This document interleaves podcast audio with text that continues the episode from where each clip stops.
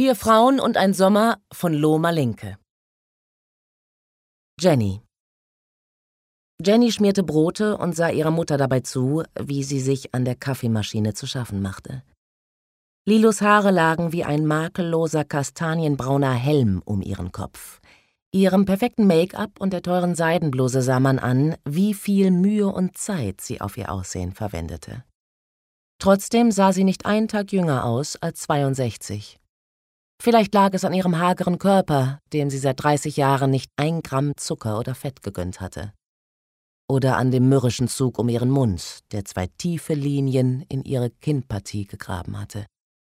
Lilo schaufelte fünf Löffel Kaffeepulver in die Filtertüte, zögerte kurz und nahm einen wieder heraus. Der Kaffee, den ihre Mutter kochte, sah aus wie Wasser, das zu lange in einem rostigen Eimer gestanden hatte. Jenny konnte die schlappe Brühe nicht ertragen, die Lilo den ganzen Tag in großen Pötten in sich hineinschüttete, und gab vor, lieber Tee zu trinken. Jenny hasste Tee. Ihre Mutter ahnte, dass Jenny sie belog und hatte damit noch etwas, das sie ihr übel nehmen konnte. Lilo schaltete die Kaffeemaschine ein und lehnte sich an den Küchentresen.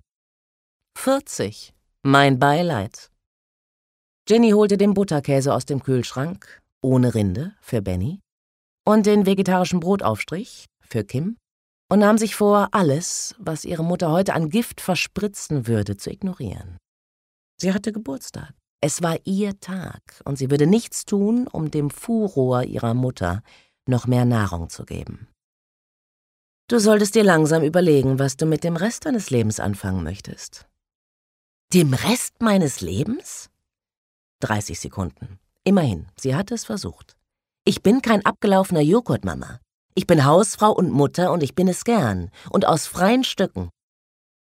Das ist es ja, was ich nicht verstehe. Es dauert nicht mehr lang und Kim und Benny sind aus dem Haus. Benny ist acht, Mama. Er wird noch mindestens zehn Jahre bei uns wohnen. Und vielleicht bin ich einfach nicht so ehrgeizig wie du. Das war gelogen. In Jenny brannte ein Ehrgeiz, der sie manchmal selbst erschreckte. Aber nach Kims Geburt war Jenny wie besoffen gewesen vor Mutterglück und hatte sich nicht vorstellen können, ihre wunderschöne Tochter auch nur für halbe Tage allein zu lassen. Und Benny war ein überängstliches, schwieriges Kleinkind gewesen, und als sich das langsam gelegt hatte, schien es an Fotolaborantinnen Mitte 30 keinen Bedarf mehr zu geben. Sie hatten das kleine Haus am Stadtrand gekauft und sich vorgenommen, es Schritt für Schritt zu renovieren. Und auch hier hatte es immer irgendeinen Notfall gegeben, der Jennys ganze Aufmerksamkeit und Zeit beanspruchte.